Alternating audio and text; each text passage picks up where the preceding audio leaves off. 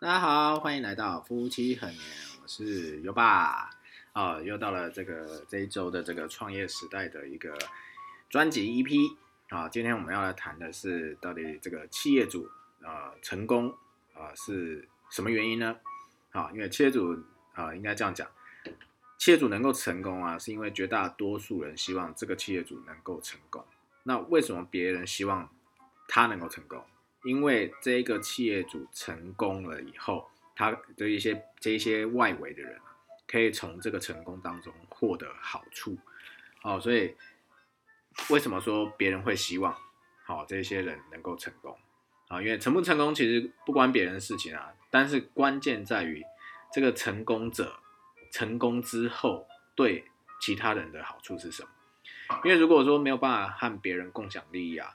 那这个成功就没有办法给别人带来更大好处，所以那成功就关他什么事情？其实就没事情啊。所以其实就是这个逻辑啊。如果我们真的自己假设在创业或在做一些事情，想要取得成功，就一定要让自己的利益变成是大家的利益，让自己的成功成为别人成功的一部分。好，这是一个我觉得蛮重要的一个经验啊。因为很多人喜欢呢在自我摸索这个成功的经验，其实这个没有对错。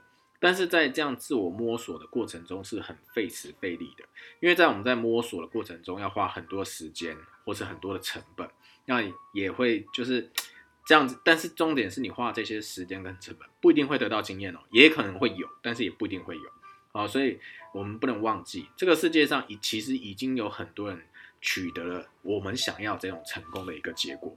好，所以我们应该要研究这些人是怎么做到的。然后去学，他们是呃，等于是实践证明有效的一些经验，哦，所以这样讲到这边，就是优爸跟优妈也是，呃，其实，在早期优爸还在会计事务所的时候，其实是一点都没有那种，因为就是一个在大企业的一个呃螺丝钉吧，所以其实就是说按照规章来办事情，也没想到说要去学，呃，就是让自己。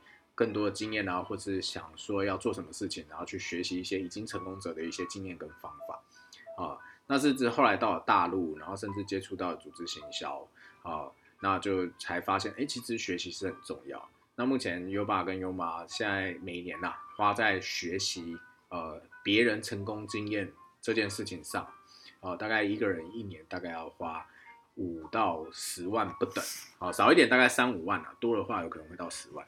好像去年就花了蛮多钱在学习，可其实是蛮有收获的啊。因为呃，之前优妈有分享到一个，就是啊，我们现在有一些内在世界跟外在世界的这个论点啊。好，那我们会发现，其实呃，很多时候我们用内在世界的方式去做处理一些事情，是相对来的有效。好，大家可以再爬一下之前的节目。好，那我们继续回回头过来讲。所以在这个世界上啊，不管我们想要什么东西。不管那个东西有多么独特，好，都一定有人，好，这个一个人或者是很多人都已经拥有这个我们想要的东西，所以我们应该去思考一下，那为什么别人会拥有这些东西呢？他到底是怎么做的？好，直接学习别人实践证明有效的方法，复制过来，那其实这是最有效的路径。好，所以呃，我们老板常常讲这样讲，学习卓越，模仿卓越，再创新。啊，因为学习是最快的方式。那别人既然已经成功了，他一定有他的路径嘛。那你去学习过来，好，那你这样子是不是可以大幅减少自己的摸索的时间？所以，但是那关键在于是说，那为什么别人愿意把他的经验给我们来使用？所以这边要谈到的最重要一个思思维，好，就是你，就是我们一定要给人家不能抗拒的理由，告诉别人，好，帮助我就等于帮助他。好，所以他这样子，他就会把呃，就是认为说，哎，我们的成功是他的利益，所以他就会心甘情愿帮助我。然后，这边就讲到一个故事，哈，啊，有呃，就是有有一个人啊，他非常的想要开店，啊，因为他很喜欢吃啊，就是吃一道菜，好，那所以啊，他就想说，那我要去拜师学艺，来开一个餐厅，好，所以这样子他就终于存了很多年的钱。然后终于他就想说啊，存到一些钱了，想要开一家餐厅，但是因为不懂得经营管理，所以他就去找市场上一个很知名的人去，呃，去问说，那到底该如何开餐厅呢？好，可是这个啊，这个我们讲导师好了，这个导师或是这个教练也可以，就跟他讲，那你以以你现在水平去开这个店啊，你觉得成功概率大概多少？然后就回答说不太清楚。啊，那如果说这个这个教练又讲啊，如果说你去开一家这个店啊，很可能店铺装修完，钱花完，然后这店也快倒了，因为不懂得如何经营嘛。但是这个世界上一定有人懂得如何经营店，对不对？那一定是有的。但是问题是，为什么这个人会愿意教你？所以这个答案的核心是要懂得和人共享利益。所以这个时候，其他人才会愿意帮助你教你。所以这个人啊，就去做了一件事情。好，他就去某个城市找到一家很知名的，就是等于是说这个城市排名第一名的这个餐厅，然后找到他的老板，然后去这边这个餐厅里头应征打工，然后就跟老板说：“老板，人生最大的梦想就是开一家像你这样子成功的一个餐厅。所以，呃，根据我自己的调查跟了解啊，这是这一个城市里头，你是最。”呃，名声最好、经营管理最好的一家店，所以想要来这边跟你学习。那他愿意跟你啊，就是应该讲说，这个人愿意跟这个老板免费工作两个月作为报酬。好，但是条件是这一个成功的这个老板，他必须每周要抽出半天的时间来教这个人如何经营管理这间店。所以来想一想，如果今天换作是你，有一个人跑到你身边来跟你讲说，哎。不管你今天是什么情什么产业啊，他说：“哎，我愿意帮你，呃，免费的劳工两个月，帮你工作两个月，但是每周啊都要花半天的时间去教他啊这个自己毕生的一些经验。那如果是你啊，有人跑来跟你问这个问题，那你会不会愿意教？啊，当然不会是说每个人都会愿意啊。可是这个这这个人他有想到一个方法，让这个这个老板无法拒绝，为什么？然后说，老板放心。”好，他学完之后绝对不会在你这个城市里头开这个店，好，所以绝对不会成为你竞争对手，所以你大可以放心的教我。然后同时呢，如果你愿意收我这个徒弟，那我学完两个月之后，他到其他地方去开这样的一个店，那所有资金他自己来出，然后到时候就会请这个教练啊当做顾问啊，所以这个就等于是把这间店的损益啊公开好给他看，然后同时把第一年呐所有赚的钱。都给这个教练。好，那这个故事有什么重点呢？好，因为这个故事大家听完了都会想说：哎，哪有人那么傻，自己开的咖那个餐厅啊，然后第一年利润都要给这个教练，那也不如要不如不要开，对吗？但这就是老祖宗智慧，叫做舍得。什么舍得？先舍后得，不舍不得。小舍小得，大舍大得。所以这这边这样这样讲，所以想要创业啦。做做做自己事业的人，不要心存侥幸啊！不要想着说啊，如果我成功了会怎么样怎么样？应该要想着如何做才不会失败，先立于不败之地，再求成功。那如果如何能够更直接、更安全的来取得这个成功呢？所以要先找到一个好的，好这个教练来协助自己。好，所以这就前面讲的。这个优爸优妈都会花一些时间啊、金钱啊去做学习，因为我们都自己有想要精进的地方，好，所以去跟成功者学习是最快的。好，那因为这些教练其实应该这样讲，他呃也会希望这些学员是成功的，啊，证明他的方法是被实践是证明有效的。好，所以我们只要跟着他脚步，复制这个成功的模式，我们就可以轻而易举的成功。所以他一定会希望我们能够。跟着他一样成功，为什么？因为这就是他最好的一个见证，不然就不是砸了自己的招牌嘛。好，所以说像刚刚前面那个讲故事，这个这个人成功的核心关键，就是因为他第一年的利润都给了这个教练。好，所以这个这个第一年这个店就是他这个教练或者这个顾问嘛。好，那那你说这会不会希望这间店一定要取得一个好成绩？一定会的嘛。好，所以他一定尽全力去帮助这个人。好，所以这个。才能让他在第一年拥有这个分这个利润分配权的时候，能够拿到最多的钱嘛。然后同时，他一定会毫无保留的把所有的技巧、经验跟方法告诉这个人。好，或许说，现在第一年的盈利都已经给这个教练，但是那个这一个人一分钱没有赚到，但是其实没有关系，因为他只用了一年的时间就已经学到如何经营管理这个店的一些所有的 mega know how，而且这个东西是。这这个别人几十年的一个智慧的结晶、经验的累积啊，其实这也是人家一生在这个智慧上的一个财富。所以表面上看起来是损失一年利润了，但是其实是把人家几十年的成功经验都学过来，啊，让自己所用。这其实这是一个世界上最划算的一个买卖。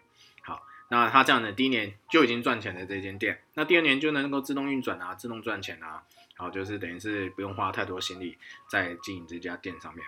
好，所以他是不是就可以，呃，就是因为已经成为一个经营高手之后，是不是可能可以再开分店啊之类的？好，类似这样，那其实他是。获得最多的哦，所以说把自己的利益变成大家利益啊，那别人就会心甘情愿的帮助我们。好，这个其实就像优爸以前在啊天津在汽车啊福特汽车销售公司啊当台干嘛，好那时候我们常常会遇到一个情况，就是说，因为我们是天津的一个总代理，那所有呃在天津卖出去车子都必须透过我们，可是因为天津很大，大概半个台湾大，好那一定会有呃。服务不到的地方，所以我们都会去设一些算是我们讲的二级网点哦，就是分销商的概念。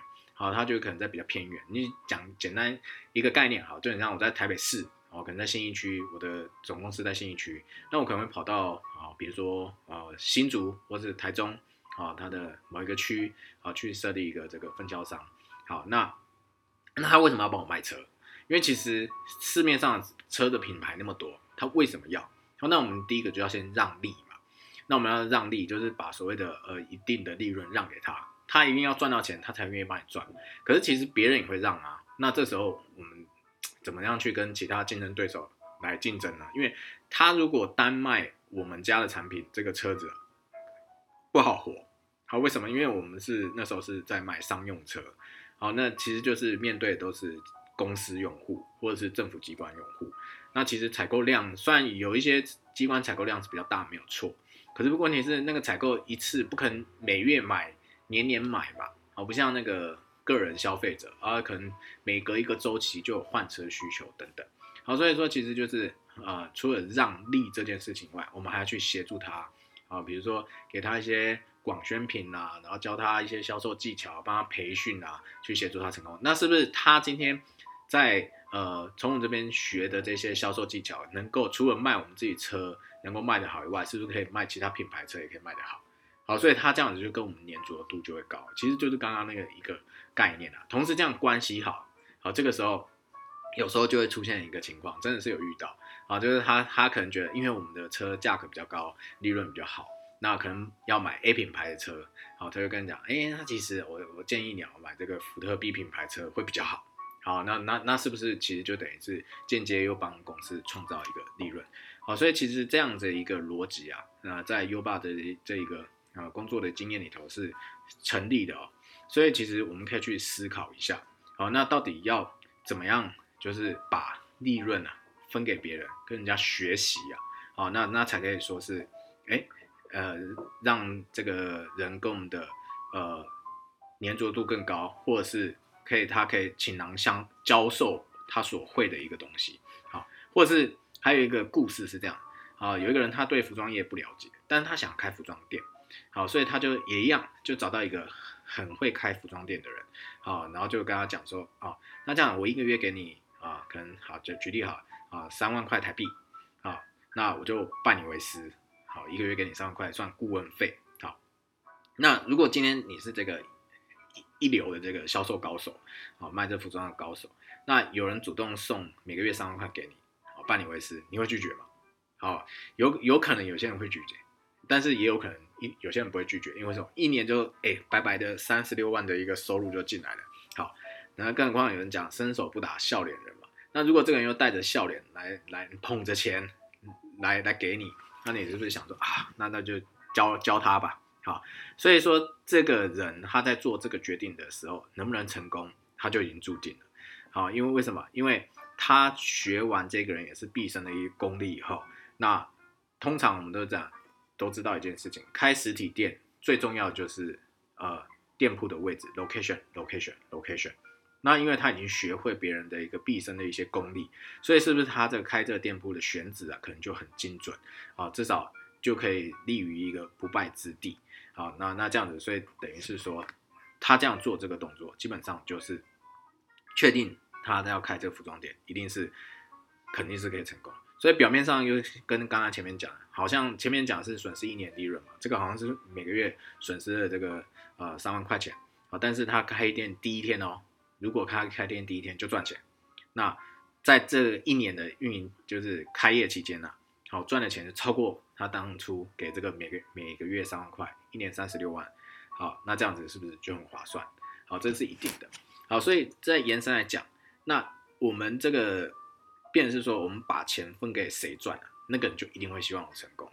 所以，我们想要获得别人帮助，就要想办法把自己的利益变成他的利益，和他成为利益共同体。所以，对方啊才会心甘情愿的帮助我们。那，所以我们去反思一下，为什么我们做一些事情，可能好像还没取得我们想要一个结果啊，或者想要一个成功的一个目标啊，那就可能是因为和我们共享这利益的人太少。好，那。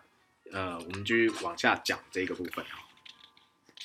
好，假设今天学习，好，也不能讲假设，学习一定是提升成功速度最快的办法啊，因为我们把这些资源啊、钱啊交给好我们想要学习的对象，他就有责任、有义务要教我们。好，不然就是像刚刚前面讲，因为他希望我们能够成功去验证他这些东西是有效的，所以他的我们就会成为他一个见证，他就可以跟更多的人讲，那是不是有更多人愿意捧着钱来跟他学习？啊，不然的话，其实就是假假设今天这个我们没有办法很成功，那是不是代表说其实他讲的东西都是屁？好，那那等于是没有办法去验证实施的。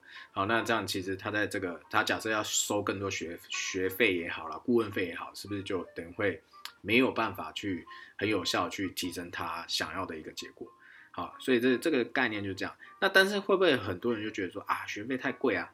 可是如果我们去嫌啊，学费太贵啊，那肯定什么都学不会，因为人生就是这样子。好，因为如果我们不把钱交给老师啊，那就会交给市场啊，交给老师，然后这老师就会在最短时间内把实践证明有效的方法复制给我们。好，让我们少走弯路，快速成功。其实以前因为优爸是念会计系的，所以在大学就开始接触投资。好，那个时候其实也是自己摸索啦，然后看网络上一些新闻啊，看书啊，好等等之类的，然后去去等于是随便去总结一些自以为很厉害的赚钱方式吧。可是其实最后结果并没有很好。那后来因为刚刚前面讲，慢慢开始啊花钱去做一些学习，哎，那真的学到一些有效的一些。方式，哎，那果然在去年这个呃，在交易上啊，真的是有一个不错的成绩。好，所以其实这就是这个概念。因为真的啦，如果不把钱交给老师，真也是交给市场，而且通常交给市场哦，好，通常是花掉更多的时间跟金钱。好，所以把钱分给一些老师赚了，然后让这老师带我们成功，其实这样其实是节省更多的一个呃时间呐。然后另外一个再继续讲这个故事，好，就是我们大家都知道啊，这个这个全世界第一名的销售大师啊，卖汽车的乔吉拉德，好啊，他的这个故事是这样：有一天乔吉拉德啊接待了一个客户啊，然后这个客户啊跟他聊不到五天五分钟哦，就跟他买车，所以乔吉拉德就觉得很奇怪，他想说没有见过一个客户这么容易就买车的，哦，所以他他。卖完就成交完这个流程以后，他又问这个人说：“哎，你是做什么的啊？为什么这么快就刚刚买车这样？”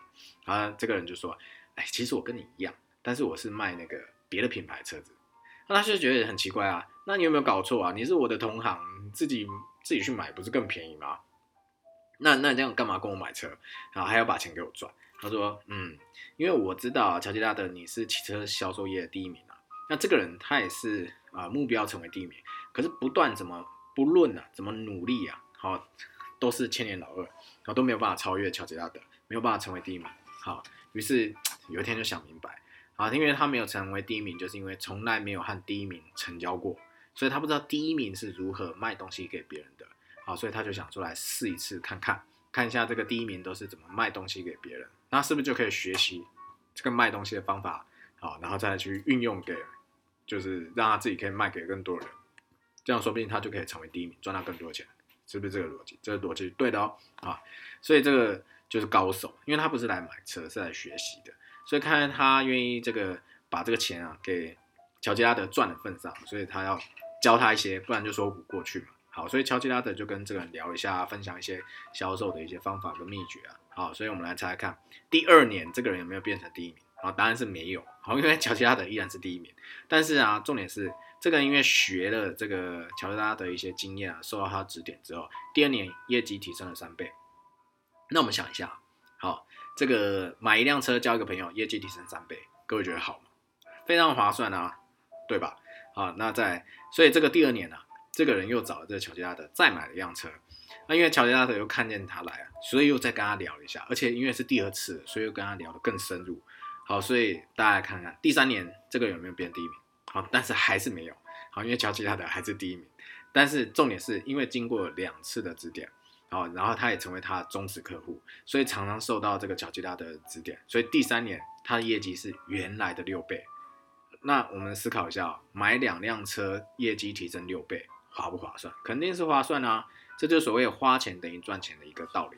如果不花钱，永远都无法学到别人啊，就是他已经实践证明有效成功经验，所以你就无法赚到更多钱。所以第三年年底的时候，这个人又来了，还是找乔吉拉特买车，所以乔吉拉特继续在传授他一些经验跟方法。好，那就进入第四年。那第四年到底有没有成为第一名呢？有，因为乔吉拉特退休了，所以第一名就变到他了。好，所以这就是一个世界上顶尖销售人员的故事啦。意思是说，我们要变成销售高手，就一定要跟销售高手过招。过招最好方式就是把钱给他赚，主动成为他的客户，让他心甘情愿的帮助你。好，这个世界上做生意人很多很多了，那为什么有些人生意做不好？好，为什么都视而不见？但是为什么有些人哦他会去赚到钱了？好，因为。这个道理就在这边，因为他有付出给别人，所以别人会尽心尽力的去协助他成功。他把他们的利益捆绑在一起，所以就像乔吉拉德一样，他的客户只有更成功才可能继续跟他买车嘛。所以呃，在我们在看就是讲，你把钱分给谁赚，谁就会希望你成功啊。你想获得别人帮助，就要想办法把自己的利益啊变成他利益，让他成为一个利益共同体啊，啊，就是利益圈。大家都在这个圈子里头，所以别人才会心甘情愿帮助我们。那我们获得这些帮助经验啊，这是最好的一个商业的一个逻辑。好，这是这这个这个思维逻辑是最重要的。好，那也有很多人在买东西的时候喜欢货比三家，喜欢买便宜货。啊，每次买东西的都喜欢讨价还价，想说能不能便宜一点啊，再便宜一点啊。但是思考一下，如果是各位听众，你碰到这样的一个客户啊，啊，如果你是销售业的。啊，你看到这样的客户，想要从你身上得到一些好处，但又不愿意付钱，那我们会是喜欢他还是不喜欢他？啊，肯定应该是不喜欢的。所以举一个最简单的例子，好，假设卖菜的菜贩的这个阿姨好了，他可能凌晨三点钟就起来开始忙里忙外啊，然后拿这菜出来卖啊，怎样？然后可能才卖一一一份菜，可能才赚几块钱，一天可能赚个几十块甚至百块，最多千块吧。就但是一个买菜人。问他说啊，你这菜一斤一块钱几斤啊？啊，一斤一斤菜几块钱啊？啊，能不能便宜一点啊？啊，便宜个三块五块啊，等等的。那如果是你怎么办？不卖呢？菜卖不完又不行，卖了又感觉赚不到什么那样钱。所以这样对面对这个这个阿姨啊，卖菜阿姨面对这样客户一定想，哎，卖就卖了，卖一点算一点了。但心里哦就在那边默默说啊，算了，以后少服务这样的客户好了。但如果相反如果我们去买菜的时候，就问这个阿姨说：“哎，多少钱一斤呢？”哦，那这样子就说啊，呃，十块钱一一斤，哦，那就讲没关系，给你十五块，不用找了。好，这个时候这个卖菜人肯定会心花怒放，他可能想：哇，今天碰到好人了。所以是不是在称菜过程中面带微笑啊？然后是就是动作很快，把你要的东西全部弄好，甚至还送你一根葱啊，还是送你把蒜啊等等作为回馈。他走出来跟你说拜拜，慢走哦，好，那个路上小心啊，好之类的，好，那是不是其实人与人之间就是这样？你尊重我，我尊重你，啊，并不是说你给我钱你就是上帝，因为我可以不为你服务嘛。如果让我感觉不爽，那我是不是可以不服务你？所以你想要获得别人帮助，那付钱一定要爽快一点。付钱越爽快，别人就越帮助你。其实这个跟呃量子力学也好，种子法则也好，其实都是相同的道理。好，因为你怎么样对别人，别人也会怎么样对你。所以今天不管你是不是在做销售领域，在做人处事上，我们其实呃很多人在我们身边出现，一定有他的原因。好，那我们其实可以去观察、觉察自己。好，为什么这个人这个此时此刻会在我们身边出现，会有这些状态？好，那那就可以去想说，那是不是我们有一些地方是自己可以去做调整的啊？因为前面的讲，内在外在世界是内在世界的一个投射，所以如果说好，我们遇到身边有些人事物感觉不顺心，那其实我们可以去思考一下，为什么这些我们讨厌不喜欢事物会出现呢？啊，那我们可以先去思考如何改变自己啊，因为改变自己一定比改变别人更快。好，所以说如果可以啦，就是建议大家在买东买东西的时候不要去贪小便宜因为其实没有人会喜欢这种过分计较的人啊。好，这这是事实吧？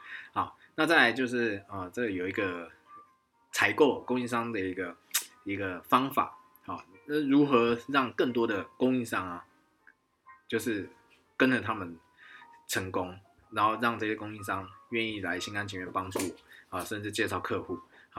那要要如何做呢？好，假设现在市面上有五个供应商啊，来帮我们供货。好，大多数普通的做法是什么？他就跟这五供五个供应商说：来来来，你们大家来竞价，好，谁的价格最低，好就跟谁买。所以是不是这些供应商为了获得这个订单，就会想办法的销价去竞争，看谁最低嘛？但是如果这个价格，压到低了，那是不是赚的钱就少了？那但是如果钱赚的少，还要帮你服务，心里是不是不爽快？是不是有可能不爽，就会造成偷工减料？偷工减料，那你产品可能就不行。那产品不行，可能被客诉，然后这品牌就完蛋。所以很多人生意不倒闭的原因，其实基本上就是供应链的问题。供应链出问题，导致产品整个都崩坏。好，所以当然他整个生意就一落千丈这样。所以，但是如果我们只跟一个人采购，根据这个要求，那这个人价格，嗯。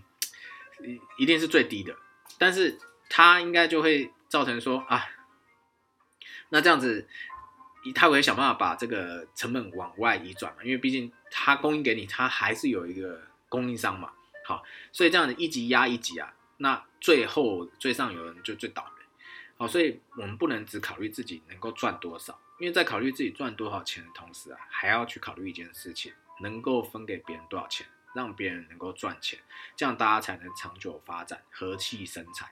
好，所以说这五个供应商，假设是 A、B、C、D、E，好，那应该在如果我们只在 A 这边采购的话，那另外 B、C、D、E 四家，他可能说啊，除非你给我价格更低啊，不然我不会跟你买的。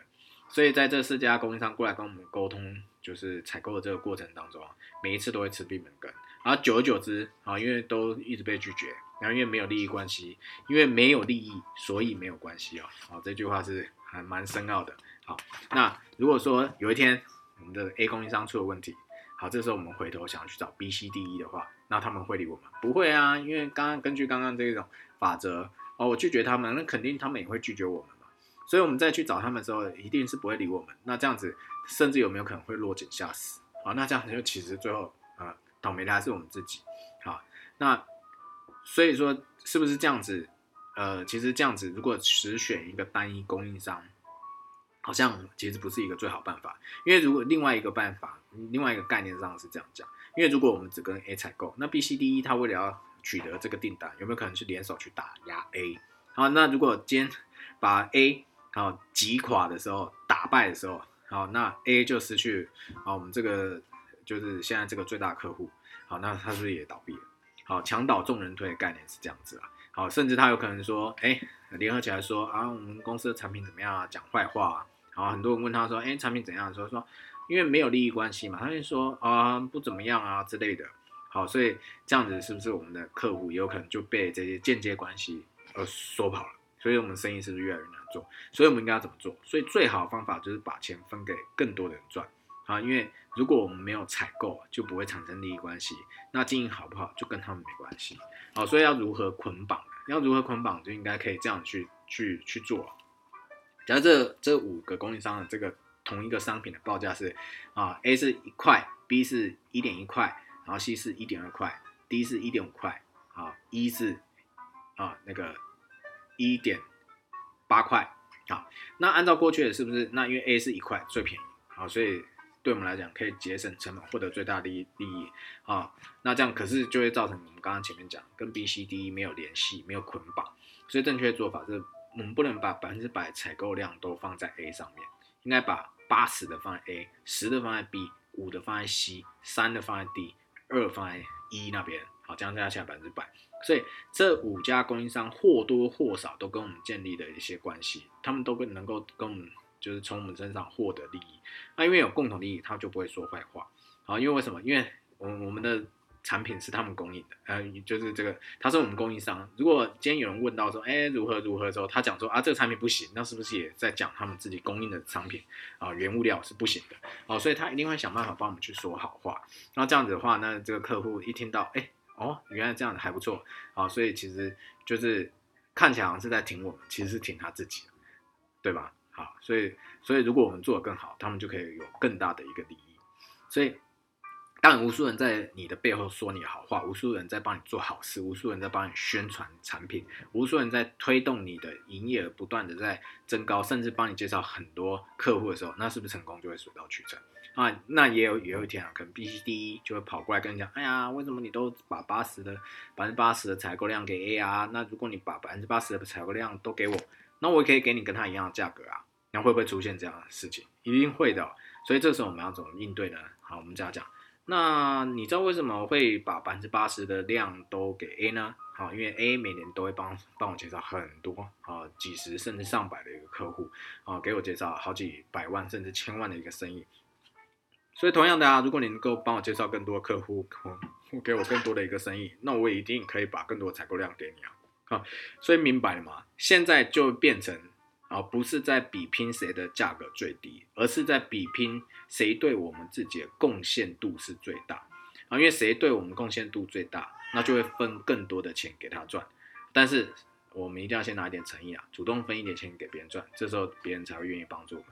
好，然后如果我们只是说啊，你给我介绍客户，我再跟你谈生意，人家基本上不会理你的。好，所以想要获得更多人支持跟帮助，我们就要主动去伸出这个援手。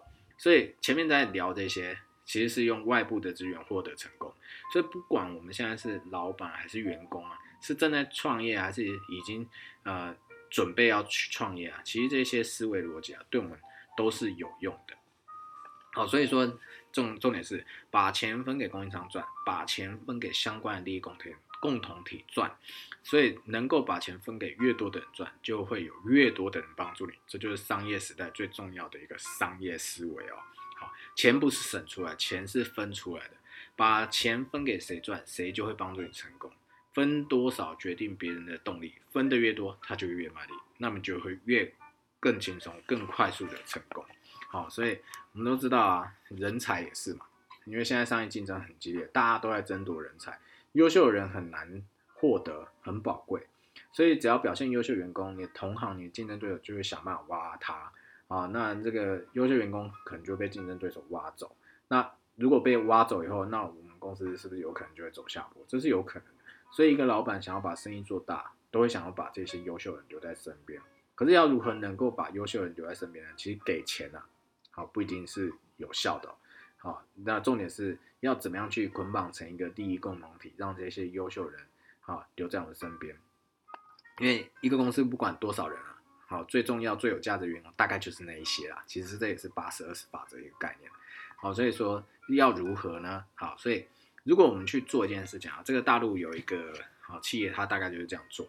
哦，他把优秀员工的家庭成员变成啊这个整间公司的利益共同体，打造这样后院文化。我因为以前都会讲，就是就是后宫佳丽三千嘛，那就是不能让后院失火。因为如果这些后宫佳丽去天天那边打打闹闹吵架的话，这些以前的皇帝是不是都不用做事情所以要打造这样的一个啊后院文化，让家人跟公司成为一体啊，这样才最有可能把这些优秀人才留住。好，那要优，因为优秀的员工很容易被挖走，可是差的员工你怎么拿扫把扫都扫不走。好，这也是很多公司的一个写照啊。所以我们应该怎么做？好，所以不是说只给奖励，而是去给他背后的父母。啊，简单来讲就是说，如果我们在分钱分给这个人，可是这这个钱不能打动他内心，震撼他的灵魂不能让他兴奋尖叫，所以这笔钱基本上是白花。好，好，这就是分钱给别人的核心秘诀。所以这一个大陆的公司他怎么做？然后他他就是就是优秀员工啊，他会发给他父母。啊，一个所谓以前大陆讲的养老金，好，那这样子，因为其实如果你年底奖励啊，比如说年终奖励给他好好几万元啊，好几十万、好几百万啊，好，其实他不一定有什么感觉。但是如果今天有你给他的是父母，甚至给他父母荣誉状，因为你的儿子在呃公司表现非常良好，好，那我就给你，比如说一些呃养老金啊，或者一些奖励状啊，那父母是不是感觉很荣耀？因为父母都希望儿子在呃小孩啊在外面工作的时候是能够出人头地啊，他们就会很有这个面子，好，在家里啊，在相亲里头就可以就是觉得昂首啊，走路起来都有风这样子，好，但是如果说啊。啊，这个这个钱其实也不一定很多，好，可是如果他每个月都可以拿到这这个钱，那父母就会知道，啊，我的我的这小孩啊，在这个企业工作很棒，因为有这有好的表现，所以可以有这些呃零花钱。好，那如果万一哪一天忽然，哎，怎么没有收到？然后问一下这个主管，公司的主管说，哎，为什么我现在好像没有？他说，哦哦，因为你你的小孩离职了，不在我们公司了，所以就没有。那他会不会反而说没关系，那个我来处理，我跟他沟通一下，怎么可以离开这么好企业嘞？哦，那他是不是又可以鞭策他的小孩继续回到这个员工呃这个公司来上班？好，所以这就是后就打造这样这这个打造这样后院的文化，哦就可以捆绑把这个好的员工跟他的家庭和公司的利益一起捆绑在一起。好，所以这个概念上就是这样子。好，就是。如何和更多人建立利益共同体啊？如何让更多人来为我们所用？如何能够把我们事业做得越大的方法，就是以上这些啊分享的一些资讯。所以我们可以去思考一下。好，那再就是后面我们会去探讨一下企业要如何具体分钱的方式，因为掌握原理才能产生出更多的方法。好，所以如果我们能够去探讨一些更多更好的一些方法。那各位可能就可以来做运用啊，那就是啊，今天在创业时代我们想要分享的内容。好，那还是祝各位好，就是不管在工作的路上，来创业的这条路上，好，都能够顺风顺水。好，拜拜。